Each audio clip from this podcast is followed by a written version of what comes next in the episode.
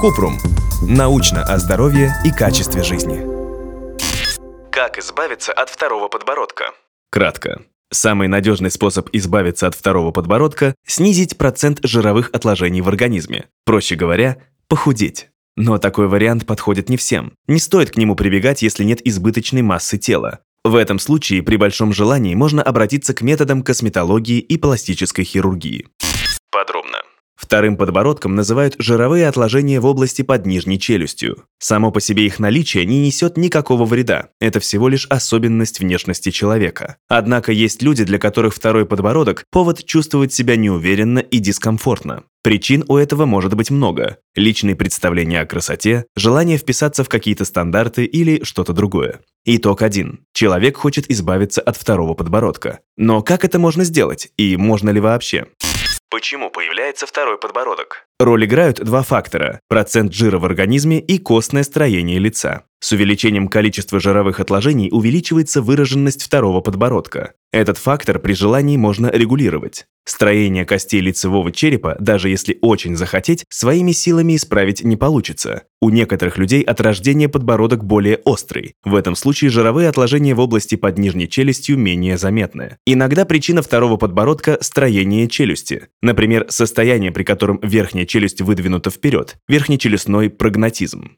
Можно ли похудеть только в области лица? Нет. Изолированное похудение – распространенный миф. Не существует волшебных упражнений, которые помогут убрать жировые отложения в какой-то отдельной области. Этапность похудения во многом обусловлена особенностями типа фигуры и строения тела. Регулировать этот процесс невозможно.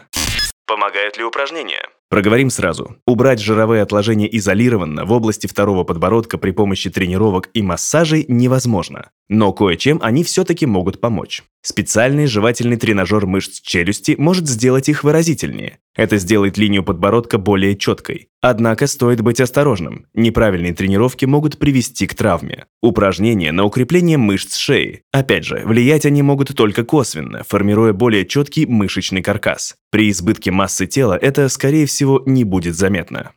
Косметологические процедуры и операции. Существует несколько вариантов пластических операций, которые помогут избавиться от второго подбородка. Липосакция – буквально удаление жира из-под кожи при помощи специальной трубки. Процедура делается под местной анестезией. Подтяжка лица. Вместе с жиром хирург удаляет часть кожи в области подбородка и шеи. Подтяжка шеи. Удаление части кожи – цервикопластика. И подтяжка мышц – платизмопластика. Операция направлена на изменение контуров шеи и подбородка.